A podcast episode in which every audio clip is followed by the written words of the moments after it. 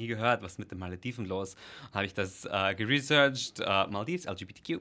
Und kam sofort, Malediven, eine der 20 gefährlichsten Situ äh, äh, Destinationen für, für LGBT-Leute, ähm, ja. Und dann habe ich reingeklickt und dann habe ich gesehen, dass die ähm, Strafe, weil es ein streng muslimisches Land, dass die Strafe dort 100 Peitschenschläge bis 8 Jahre Gefängnis sind. Und dann dachte ich mir schon so, 100 Peitschenschläge, excuse me, ja.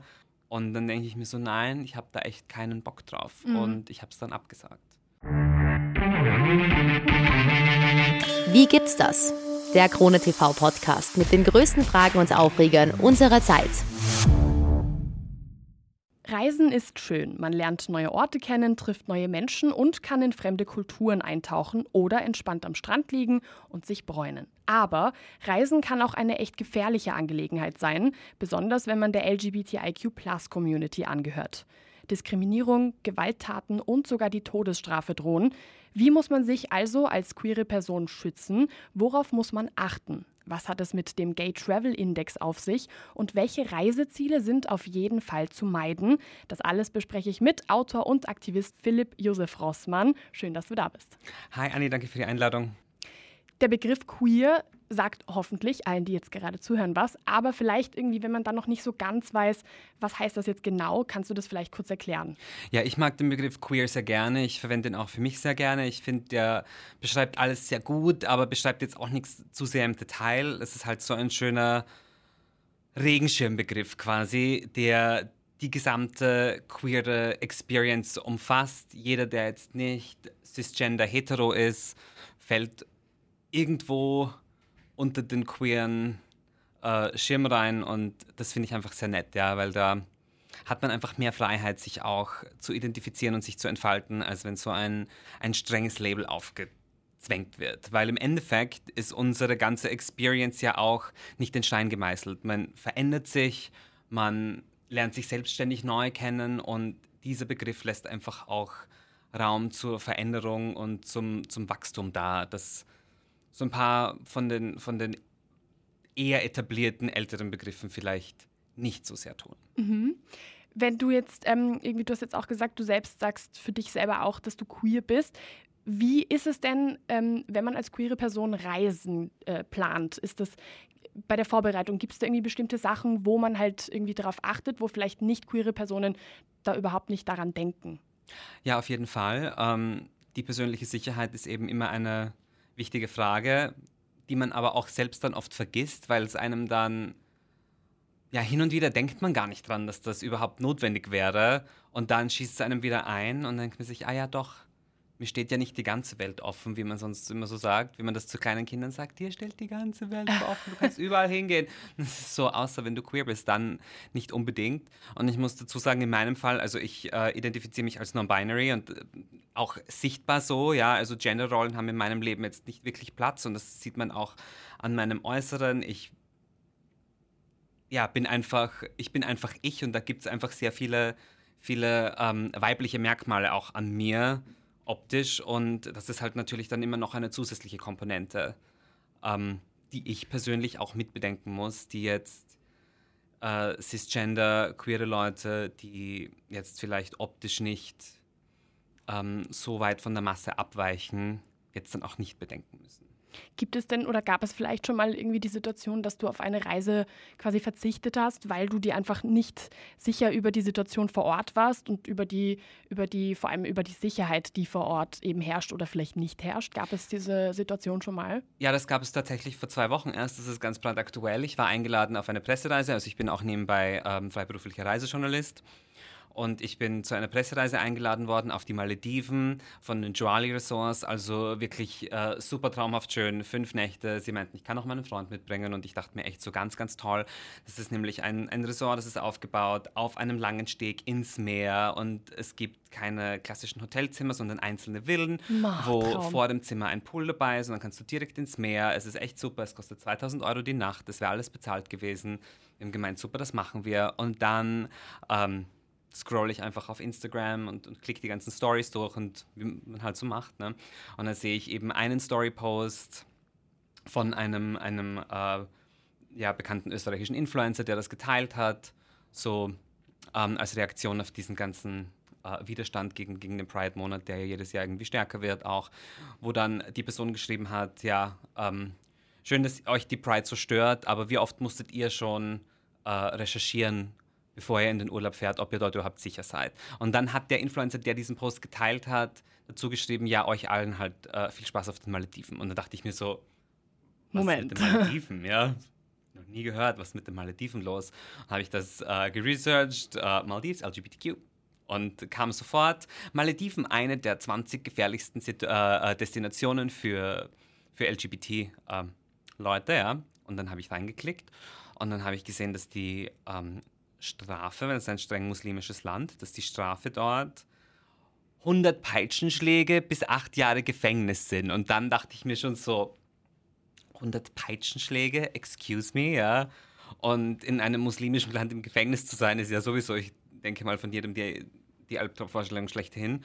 Und dann ähm, habe ich dann noch so gelesen, da gab es auch so einen, so einen queeren Reiseblog, der geschrieben hat, ja, Malediven zwar theoretisch super gefährlich, aber in den Ressorts ähm, ist das überhaupt kein Problem. Vor allem diese Luxusressorts, mhm. die sind ja eh von liberalen Leuten geführt und da, die sind ja auch auf das, auf das Geld äh, von den Touristen angewiesen und da wird sicher nichts passieren. Das Einzige, was man halt beachten sollte, ist sich am Flughafen ähm, unauffällig zu verhalten. Oh. Und dann braucht man quasi nichts befürchten. Und dann dachte ich mir schon so, okay, unauffällig verhalten bedeutet jetzt vielleicht für irgendein, ja, durchschnittliches schwules Pärchen halt einfach da nebeneinander zu gehen, als wären sie befreundet und, und das ist keine große Sache. Für mich bedeutet das dann, ich müsste mich quasi mehr oder weniger verkleiden. Ich müsste, müsste Sachen anziehen, in denen ich mich überhaupt nicht wohlfühle. Ich müsste voll auf meine, auf meine Frisur achten. Ich, müsste, ich dürfte wahrscheinlich meine Nägel nicht lackieren. Ich dürfte keinen Schmuck tragen. Ich muss bei meiner Schuhwahl total aufpassen, wo ich mich dann sowieso schon unwohl fühle. Wenn ich das Gefühl habe,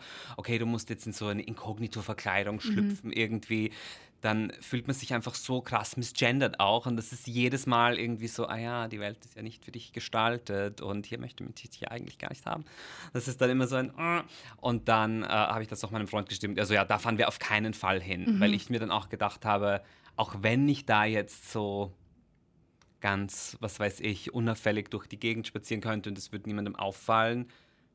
Ich möchte gar nicht in so ein Land reisen, mhm. ja. Und ich möchte dann keinen Artikel drüber schreiben. Ach, wie toll das war, Malediven, traumhafte Destination, wunderschön, Paradies auf der Erde, ja, weil ich mir so denke, ah, nein, weil das steht einfach ganz vielen Leuten nicht offen, diese Option. Äh, die Situation für LGBT-Leute in diesem Land ist einfach wahnsinnig, wahnsinnig erschreckend auch, ja. Und dann denke ich mir so, nein, ich habe da echt keinen Bock drauf. Mhm. Und ich habe es dann abgesagt. Wie war das denn irgendwie in dem Moment, wo du abgesagt hast, hat, hat, hat diese, das Unternehmen, was der, dir diese, diesen Job irgendwie angeboten hat, haben, wie haben die darauf reagiert? Haben die das verstanden oder war das irgendwie für sie eine Überraschung? Ja, das lief über eine PR-Agentur, die PR für äh, dieses Hotel macht in, in Deutschland. Und ähm, ich habe ihr das geschrieben, ich kenne sie auch persönlich und ich habe ihr auch geschrieben, hey, ähm, wollte nur sagen, ich kann es nicht machen. Ich leite es gern an eine andere Redakteurin in meinem Umfeld weiter, aber unter diesen Umständen äh, kann ich dort nicht hin. Mhm. Und sie war total schockiert und sie, was? Oh mein Gott, ich wusste das auch nicht. Und es tut mir wahnsinnig leid, wir finden was anderes für dich, selbstverständlich, ja. Und boah, ich bin gerade selbst voll schockiert, hat sie gemeint und war auch sichtlich betroffen von dieser Sache, weil mhm. Zu hören 100 Peitschenschläge bis acht Jahre Gefängnis lässt einen halt einfach nicht kalt. Ja, das ist eine Lebensrealität für viele Leute, die halt wahnsinnig schockierend ist. Mhm. An einem Ort, der als dieses Paradies angeboten wird. Und das ist halt, ja, das ist halt wirklich so, also wenn ich, wenn ich so überlege, allein in den letzten Wochen habe ich schon bei zig Leuten irgendwie in, in, der, in, in den Stories gesehen, irgendwie entweder Honeymoon oder äh, einfach so Urlaub in den Malediven und und und und irgendwie für alle ist es immer so, ma, so ein Traum, aber irgendwie, man muss da halt auch betonen, das waren halt alles, ähm, ich glaube, es waren alles Paare, glaube ich. Auf jeden Fall waren das alles Hetero-Personen, die halt eben sich überhaupt nicht darüber irgendwie Gedanken gemacht haben, was da auch politisch irgendwie ähm, äh, dahinter steckt und was da irgendwie vielleicht auch abseits von dieser wunderschönen Paradiesfassade irgendwie, irgendwie passiert, sage ich jetzt mal. Ähm, was würdest du denn sagen, was sind denn noch vielleicht so Unterschiede, wenn man sich eben für eine Reise vorbereitet, eben als, als queere Person und vielleicht als nicht queere Person? Gibt es da noch irgendwie was anderes, was, ähm, was man da irgendwie beachten sollte oder vielleicht was irgendwie automatisch vielleicht mitkommt und wo vielleicht eine nicht queere Person sich denkt, ah, okay, na, da, darüber habe ich mir noch nie Gedanken gemacht. Naja, du recherchierst ja immer automatisch dann, ähm, welche Orte, wie ist die Situation dort, wie ist die politische Situation dort, wie ist die gesellschaftliche Situation dort, ja, wie ist so allgemein die Stimmung gegenüber queeren Personen. Ähm, Gibt es dort auch queerfreundliche Orte und Lokale, wo du hingehen kannst? Und das recherchierst du natürlich. Und da gibt es ja eh unzählige Ressourcen und da gibt es auch sehr viele Blogs drüber und auch sehr viele ähm, ja, regionale Blogs aus diesen Orten, die dann quasi aus der wirklich inneren Perspektive darüber schreiben und das dann quasi auch empfehlen und auch sagen, okay, hier und hier und hier könnt ihr hingehen. Aber man informiert sich natürlich vorher drüber. Und in Europa ist es jetzt natürlich jetzt nicht so der Gedanke, dass man da immer nachsieht. Aber ähm, es ist natürlich trotzdem, vor allem für mich auch, immer ein Thema, weil, ja, je weiter östlich du fährst oder je konservativer ein Land dann ist, desto eher fühle ich mich auch beobachtet. Ich, ich gehe auch in Wien jetzt nicht unentdeckt durch die Straßen. Ja, die Leute starren mich einfach immer an, weil ich eben lange blonde Haare habe, weil ich oft äh, High Heels trage, eigentlich fast immer. Und ähm, halt einfach ja nicht als der Norm entsprechend auffalle. Und das stößt ganz vielen Leuten negativ auf und dann natürlich auch äh, in, in konservativen Ländern mhm. noch viel, viel mehr. Und ich muss auch sagen, dass ich das auch merke, wenn ich irgendwie vielleicht nach Budapest fahre oder so, nach Prag, dort nehme ich dann schon ganz andere Sachen mit. Ich fahre dann trotzdem hin und wieder hin, ja, weil es für so einen kurzen Trip ganz nett ist, aber da packe ich einfach ganz andere Sachen ein. Da packe mhm. ich einfach viel legerere Sachen ein, die, die nicht so auffällig sind, die jetzt nicht meinem persönlichen Stil entsprechen, aber ich mir denke, ja, fährst in den Urlaub, es passt schon. Wenn ich nach Hause aufs Land fahre, dann ja, ziehe ich auch nicht die Sachen an, die ich in Wien trage, wenn ich mhm. auf ein Event gehe. Auch weil es gar keinen Sinn macht für mich. Ja? Mhm. Wenn dort jetzt nicht unbedingt der Anlass dazu ist, finde ich es auch irgendwie übertrieben. Und ähm, ja, das spielt natürlich immer, immer mit eine Rolle. Jetzt gibt es ja zum Beispiel eben als, als quasi Orientierung ähm, dafür, dass man irgendwie weiß, wie die Situationen vor Ort irgendwie sind, gibt es einen Index, der heißt der Gay Travel Index. Ähm, da habe ich jetzt zum Beispiel mal den von 2021 mir rausgesucht und ähm, der ist irgendwie im September letzten Jahres eben veröffentlicht worden. Und der sagt ja eben aus, welche Länder, also halt der, der analysiert quasi alle Länder irgendwie der Welt und, und schaut sich da eben bei verschiedenen Kategorien an, ähm, wie die Situation für LGBTIQ-Personen ist. So. Den gibt es seit 2012, der wird jedes Jahr von Spartacus eben veröffentlicht und ähm, misst eben zum Beispiel die rechtliche Situation, die Lebensbedingungen und so weiter und so fort. Da habe ich mir jetzt zum Beispiel einmal angeschaut, wie das in den, im letzten Jahr halt eben gerankt wurde. Da haben wir zum Beispiel in den Top 10 Ländern, wo die Situation am besten ist, ist gleich mal am ersten Platz Kanada, was ich total spannend finde, wo ich mir natürlich dann auch angeschaut habe, warum ist das so, warum gerade Kanada. Da habe ich dann irgendwie zum Beispiel gesehen, dass es da sehr, sehr viel mit dem Regierungschef Justin Trudeau zu tun hat, dass er zum Beispiel selber auf die Pride geht, dass er eben ähm, Kanada auch äh, äh auf, auch auf vielerlei Hinsichten auch irgendwie liberaler gemacht hat und, und, und. Und deswegen ist Kanada zum Beispiel auf Platz 1. Dann gibt es zum Beispiel noch Malta, Portugal, Spanien, Österreich ist auf Platz 5, was auch, was ich eigentlich auch bemerkenswert finde von, von so, so vielen Ländern. Ähm, Deutschland ist auch noch unter den Top 10, Island, sogar Taiwan. Und dann gibt es aber natürlich, wenn man sich die andere Seite anschaut, die, die, die letzten zehn Länder, da ist zum Beispiel das Land, wo, wo die Situation einfach am, am schlimmsten ist, also halt einfach, wo die, die Lage für LGBTIQ-Personen einfach am ähm, katastrophalsten ist, kann ich schon inzwischen sagen, ist zum Beispiel Tschetschenien, dann Somalia, Saudi-Arabien, Iran, Jemen, also wirklich so, so einige, einige Länder, die da wirklich ganz, ganz schlimme Situationen haben. Dieser Gay Travel Index, ähm, wie, wie stehst du dem gegenüber? So schaust du dir, schaust du dir das gezielt an und, und was ist so deine Meinung zu dem? Mm, ich schaue es mir an, wenn es mir irgendwie unterkommt oder so, oder wenn sie sagen, sie haben jetzt einen neuen veröffentlicht, dann browse ich da schon durch. Aber ich bin auch prinzipiell irgendwie ähm, immer sehr interessiert an Rankings. Ich denke mir immer, okay, was rankt gut, was rankt schlecht, einfach so. Der Neugierde halber. Ähm, bei dem Gay Travel Index muss ich jetzt sagen, ich weiß jetzt nicht genau, wie akkurat der ist. Dass Spanien so weit oben ist, wundert mich nach den Entwicklungen in den letzten Jahren, weil da gab es ja letztes Jahr so viele Vorfälle von äh, Gewalt gegen, gegen queere Personen. Zwar eher im Norden, aber auch in Barcelona. Und ich war in Barcelona letztes Jahr im Sommer und ich finde, der Vibe ist sehr cool und es sind wahnsinnig viele coole Leute auf der Straße. Aber Freunde, die in Barcelona gelebt haben, haben mir echt gesagt, hey, es ist echt kein Zuckerschlag und du musst echt aufpassen, auch wo du hingehst. Und es werden auch Leute oft in der Nähe ihrer Hotels irgendwie zusammengeschlagen. Und dann mhm. dachte ich mir echt so, oh, ich weiß nicht, also inwiefern sich Spanien da noch, äh, da noch auf, auf diese Liste platzieren kann oder, oder ob das reevaluiert werden sollte. Mhm. Da finde ich zum Beispiel die Situation in Italien weit gelassener, was ähm, die Situation gegenüber äh, queeren Personen angeht. Habe ich aber gestern erfahren von einer schwarzen Bekannten von mir, die mir gesagt hat, Italien ist ein mega rassistisches Land und sie fühlt sich immer mega unwohl. Sie fahren trotzdem nach Italien dieses Jahr auf Urlaub, aber Rassismus dort echt through the roof, mhm. weil eben schwarze Leute dort am meisten mit Flüchtlingen in Verbindung gebracht werden, die halt übers Meer kommen und dann halt in Italien landen und es ist halt auch eine ganze Situation, ja, und wissen, wie dann die Gesellschaft, die breite Masse dazu steht. Da gibt es natürlich dann Tunnelblick, so wie man das selbst vielleicht gerade unmittelbar erfahren hat, steht man dann zur Gesamtsituation.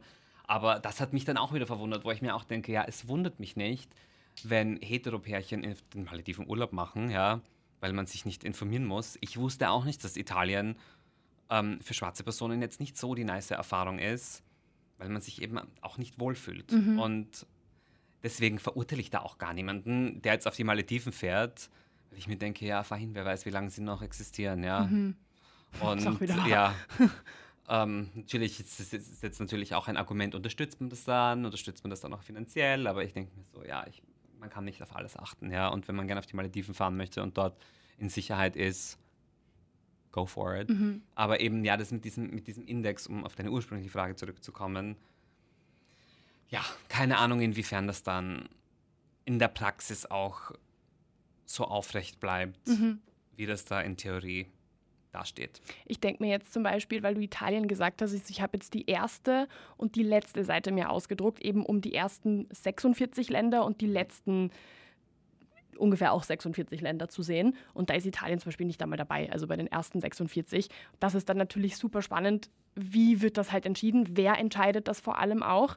Da gibt es irgendwie 19 Kategorien, gibt's, die das entscheiden sind aber natürlich sehr, sage ich jetzt mal, starre Kategorien. Also da ja. gibt es ja zum Beispiel sowas wie, gibt es ähm, äh, Antidiskriminierungsrechte, ist, ist die, die Partnerschaft, die eingetragene Partnerschaft oder die, oder die Ehe erlaubt, ähm, äh, Adoption, gibt es Transgender Rights, also halt als ähm, also halt äh, Rechte für Transgender-Personen und und und. Aber das ist halt natürlich alles sehr, ja, das entscheidet halt eine Person oder das entscheidet vielleicht ein kurzes Gremium, die machen das, die fixieren das und so ist das dann. Und, und, und anhand dessen wird sich dann halt ähm, ähm, orientiert. Aber das ist ja auch alles nur irgendwie, was man in der Öffentlichkeit weiß. Also da ja. muss man ja auch immer bedenken, dass einfach sehr, sehr viele Dinge halt auch einfach im Ver Verborgenen passieren, dass die, dass die Dunkelziffern einfach auch enorm sind.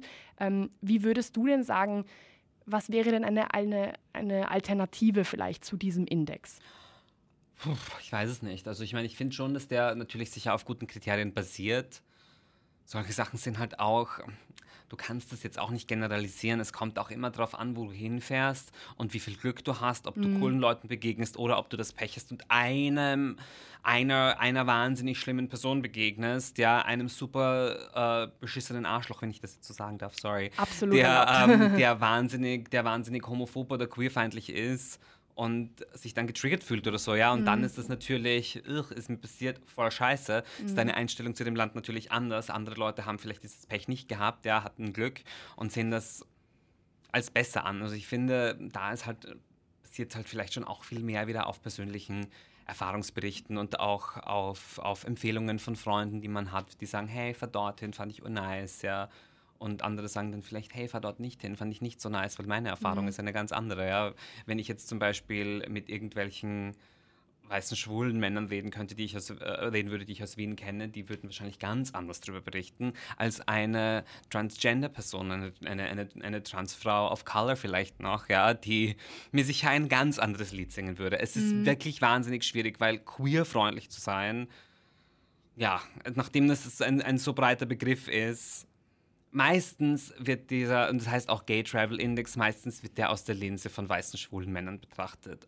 Und die sind nicht der, die sind nicht der, die Norm, die sind einfach so der goldene Standard geworden in unserer Community und die haben eh die meisten Rechte und tragen am wenigsten dazu bei, wenn man das einfach so sagen darf. Das ist zwar ja eine harte Aussage, aber es stimmt einfach. Ja. Mhm. Die meisten tun sich auf, auf äh, ihren hart herkämpften Rechten aus, die sie selbst nicht unbedingt erkämpfen mussten und tragen jetzt nicht wirklich viel dazu bei, dass es für andere besser wird. Mhm. Und um die dreht sich aber dann bei solchen Sachen auch oft. Ja. Und deswegen ob jetzt ähm, weiße schwule Männer super sicher sind, die jetzt vielleicht sehr maskulin sind. In Spanien mag sein, dass die dort super sicher sind. Ja, Spanien ist auch ein Land, das für sein Machismo bekannt ist und da ist das dann vielleicht nicht so das Problem. Aber jetzt irgendwie äh, sehr, sehr weiblich gelesene Personen oder, oder, oder, oder eben Fans haben dort sicher eine ganz andere Erfahrung. Mhm. Und da hapert es dann halt auch irgendwie. Ja. ja. Anhand von wem wird dieser Index ja, erstellt. Ja. Wer entscheidet das? Wer, wer macht die Kriterien? Wer schaut sich an, ähm, ob diese Kriterien, Kriterien auch erfüllt werden oder nicht? Also das, das ist natürlich, das hat natürlich ähm, viel, viel mehr Seiten als die, die man sich natürlich anschaut. Und was ich jetzt zum Beispiel in der Recherche da und, und wie ich mir das halt irgendwie auch angeschaut habe und auch wie dieser Index irgendwie ankommt, ähm, was mir sofort aufgefallen ist, ist, das wird halt dann nicht hinterfragt. Also es ist dann so, aha, okay, wenn jetzt, wie du zum Beispiel jetzt das, das Beispiel Spanien nennst, so, wenn jetzt Spanien auf Platz zwei ist, ja, dann wird das so sein und dann ist das auch sicher alles super. Und dann klammern halt, klammert man halt natürlich Situationen aus oder Erfahrungen aus, wie die, die du vorhin erzählt hast, was natürlich dann auch wieder super problematisch ist, weil man dann halt wieder so voll ein, ein, ein Bild der Sicherheit irgendwie ähm, vermitteln möchte, was es vielleicht in diesem Fall gar nicht gibt. Das heißt, wenn ich jetzt ähm, deine, deine Message quasi irgendwie damit mit aufgreifen kann, dass es einfach eine super, super individuelle Sache ist, die man einfach selber irgendwie, ähm, ähm wo man sich einfach auf, auf die Erfahrungen von vielleicht vom Umfeld, vom Näheren irgendwie äh, orientieren kann. Was gäbe es denn so für Länder? Du hast jetzt vorhin gesagt, in Italien hattest du zum Beispiel ganz gute Erfahrungen. Was gibt es denn vielleicht noch so für Länder, die dir da jetzt so einfallen? Um, hm, ja, es kommt immer darauf an, ein Land oder eine Stadt in einem Land. Sind natürlich irgendwie auch ganz andere Dinge. Sp Italien fällt mir eben immer so als Beispiel ein, weil es so ein passives Land auch irgendwie ist. Es gilt zwar politisch als sehr konservativ, aber so gewisse Themen fallen einfach bei der Gesellschaft irgendwie durch. Ja? Mhm. Deswegen taucht das vielleicht auf dieser Liste gar nicht auf, weil es ist so weder Ja noch Nein.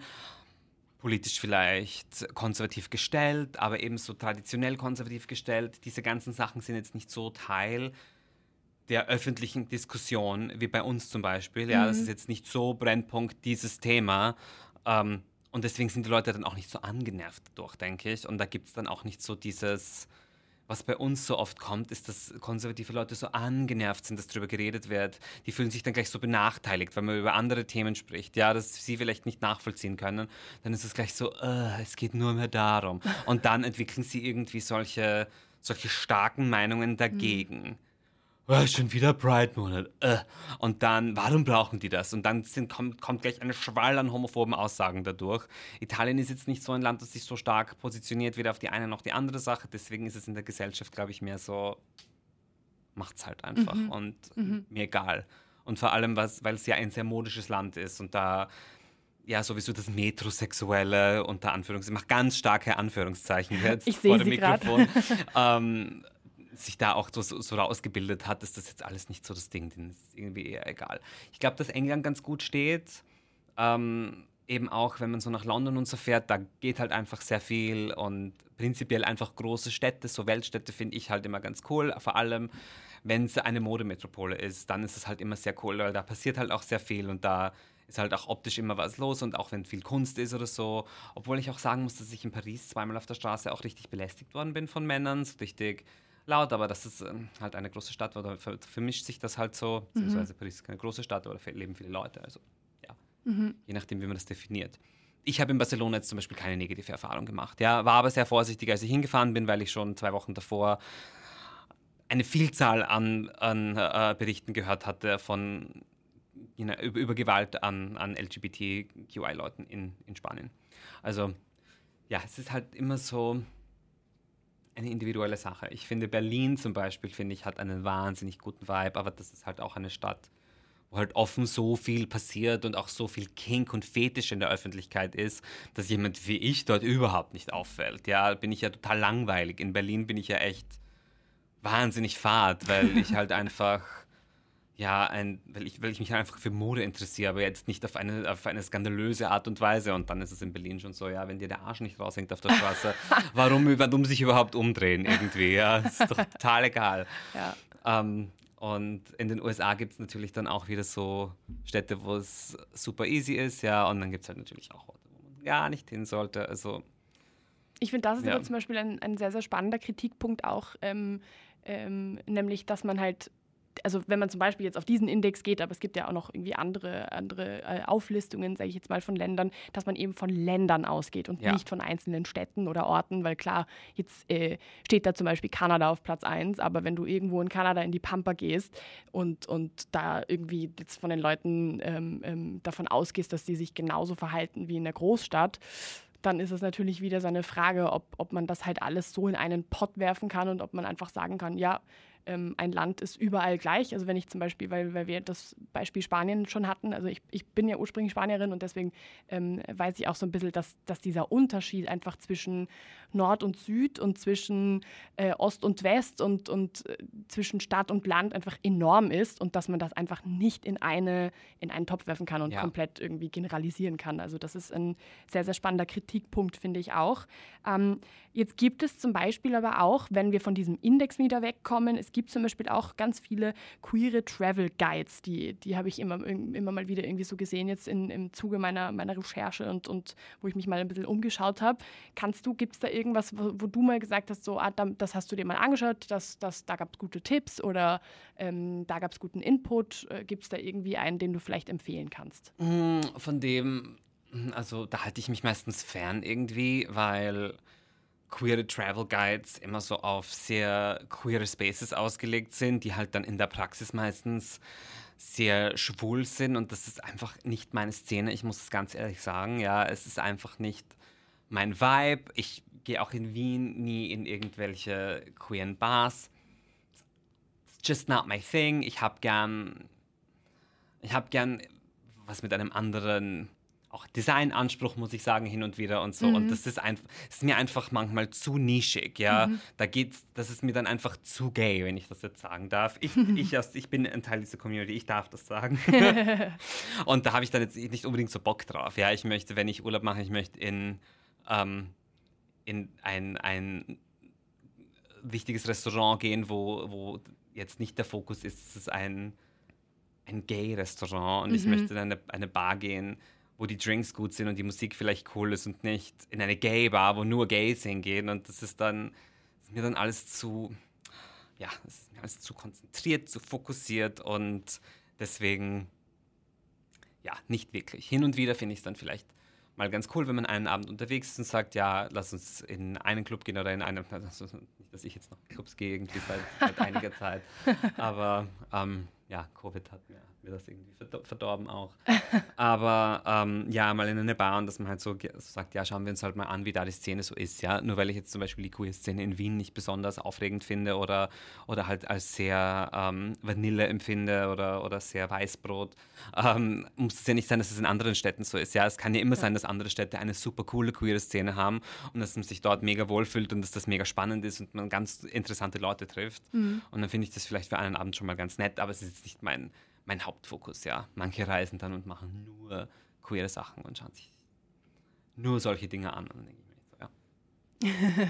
Muss nicht sein. Eh cool, wenn es wenn, es gibt, ja. Mhm, ja. Not really my thing. Gibt es halt meistens nur so mit dem, mit dem Schwulfokus. Mhm. Also gibt es halt für den ganz anderen Teil dieser Community nicht unbedingt. Deswegen mhm. finde ich es auch so ein bisschen langweilig wenn wir jetzt, also ich meine, jetzt, jetzt sprechen wir gerade über dieses Thema und ähm, jetzt stellt sich natürlich die Frage, warum ist es denn wichtig, auch darüber zu sprechen? das eben und, und quasi sichtbar zu machen, dass eben Reisen nicht einfach für jede Person gleich ist, dass es nicht für jede Person einfach eine easy cheesy, wir buchen jetzt einfach mal was und Ende ähm, ähm, Erfahrung ist, sondern dass es wirklich, dass man das halt auch hinterfragen muss oder vielleicht, dass man sich dessen auch bewusst sein muss, so ein bisschen so ähm, welche die eigene Position ist, wie vielleicht auch andere Positionen ist. Warum ist das wichtig, dass wir, dass man darüber spricht? Nicht nur wir, sondern auch einfach allgemein. Ja, es ist einfach ein wahnsinniges Privileg. Ich meine, wir sind sowieso privilegiert in unserer Möglichkeit, reisen zu können. Ja, es gibt der Großteil der Menschen, würde ich sagen, ja, haben nicht den Luxus, so oft verreisen zu können oder in andere Länder zu können, ja. Und ich muss auch sagen, ich als, als Reisejournalist habe auch immer die Möglichkeit, wirklich wahnsinnig tolle Reisen zu machen, die jetzt ganz vielen Leuten einfach vorenthalten sind, ja. Und das ist ein wahnsinniges Privileg und dem bin ich mir auch bewusst. Und deswegen finde ich, ist es immer wichtig, sich über seine ganzen Privilegien bewusst zu sein. Und auch für die hetero-Leute, die sich dann irgendwie schon aufregen, dass sie keine Pride haben. Wann gibt es Straight Pride? Ich denke mir, ja, 365 Tage im Jahr und wenn es ein Schaltjahr ist, sind es 366, ja. Literally, it's all for you. Und dann, äh, aber das ist dann so, da kann man dann den Wald vor lauter Bäumen schon gar nicht sehen, finde ich. Ja, wenn es einem immer gut geht, geht es einem dann irgendwie nie so richtig gut. Und ich sage mhm. jetzt nicht, dass es hetero Leuten immer ganz gut geht. Ja, ihr habt auch alle eure eigenen Struggles, wie jeder Mensch, ja. Aber es hat eben nichts mit eurer Sexualität zu tun. Und darum geht's, ja. Und deswegen finde ich, sollte man sich das schon immer wieder vor Augen rufen. Ah ja, Pride gibt es als Movement auf der Welt. Es ist sollte ein Protest sein, ist nach wie vor ein Protest, wird sehr oft einfach so als Party dargestellt, aber im Grunde und Ganzen ist es trotzdem ein Protest mhm. und sollte vielleicht wieder diesen Protestcharakter mehr zurückbekommen. Es entwickelt sich auch alles irgendwie so nach hinten die letzten Jahre wieder. Homophobie ist wieder so salonfähig geworden. Es ist echt so. Aber ja, merkt man einfach. Und deswegen muss man auch drüber reden, hey, beim Verreisen, ja, ihr könnt überall hinfahren aber das ist ein Luxus, den nicht so viele Leute haben. Und das ist einfach ein, eine ganz offensichtliche Lücke, mhm. die man super einfach aufzeigen kann. Alles andere ist oft so sehr erfahrungsbasiert, wenn man sagt, ja, ich finde, Wien ist noch nicht so cool und, und, und vorne angekommen, es ist noch sehr konservativ. Die Leute sagen dann, nein, Wien ist doch so fortschrittlich, wir haben Conchita. Und ich denke mir so, ich glaube nicht, dass Conchita sich auf der Straße mega wohlfühlt jeden Tag, ja. Wenn die nicht mit, ihr, mit ihrer Squad unterwegs ist, vielleicht auch nicht so geil. Also mhm. als Tom ist er auch ganz äh, leger unterwegs, ja. Weil es sicher nicht so geil ist, auf der Straße Conchita zu sein. Also, was ist das Argument, ja? Mhm. Nur weil jemand im Fernsehen zu sehen ist und auf einem Magazin zu sehen ist, heißt das nicht, dass die, die Massengesellschaft da nett ist zu dieser Person, wenn sie sie im echten Leben äh, treffen. Deswegen Wien ist noch wahnsinnig konservativ, was das angeht. Und das ist eben auch, äh, aber das ist so eine individuelle Meinung. Das mhm. kann ich sagen, das behauptet jemand anders nicht. Mhm. Aber mit den Reisen kann man klar sagen, hey, in diesen 20 Ländern ja, ist es illegal, äh, queer zu sein. Hier ist eine Liste. Auf den Malediven wird man zum Beispiel entweder ausgepeitscht, ja, mit 100 Peitschenschlägen oder landet acht Jahre im Gefängnis. Und das ist dann so ein krasses Beispiel, wo Leute sich eigentlich denken so, okay, mhm. richtig scheiße eigentlich. Ja. Vielleicht so, ähm, so quasi so als Abschluss, weil, weil wir natürlich jetzt auch über, über, über Sichtbarkeit irgendwie in gewisser Weise sprechen und, und Repräsentanz. Warum ist denn das so wichtig? Naja, erstens ist es wichtig für die Gesamtgesellschaft, um, um zu zeigen, hey, das sind jetzt keine 2%, es ist ein großer Anteil.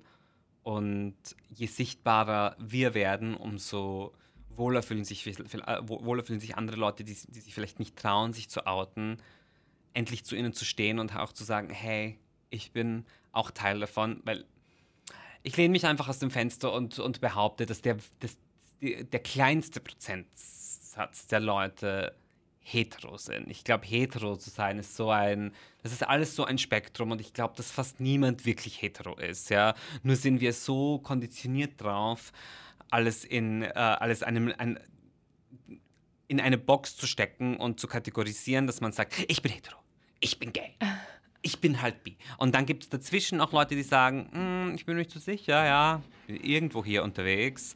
Aber ich glaube, jeder, wenn diese Wertungen abfallen würden, wenn es nicht so was Negatives wäre, hätte jeder mal Bock drauf, dann so ein bisschen seinen Horizont zu erweitern und mal was auszuprobieren. Und im Endeffekt es gibt so viele Menschen auf dieser Welt, die Individuen sind. Warum würde man welche ausschließen aufgrund ihrer Geschlechtsidentität, wenn man vielleicht mit dieser Person eine super tolle Connection haben könnte? Mhm. Ja? Dann sagt man immer, es gibt niemanden, ich finde niemanden. Dann denke ich mir, ja, dann erweiter mal deinen Horizont vielleicht. Ja? Aber das ist eine sehr fortgeschrittene Sichtweise. Das ist mir bewusst, dass da ganz viele Leute noch nicht bereit sind, das anzuerkennen. Aber es ist eben so.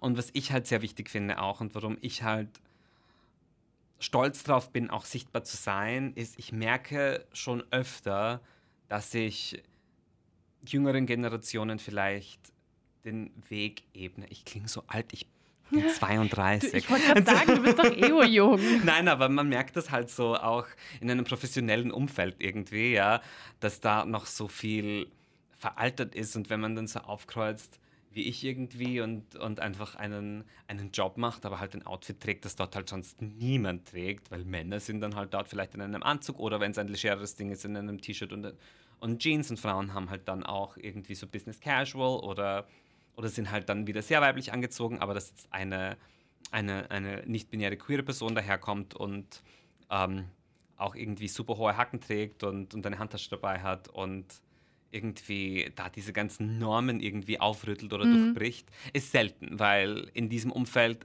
machen auch queere Leute, die das sonst in ihrer Freizeit machen, oft professionell nicht. Und ich denke mir so, ich habe keine Phasen, es gibt keine verschiedenen Versionen von mir. Es gibt diese Version, das bin ich und so tauche ich auch in der Welt auf, jeden Tag.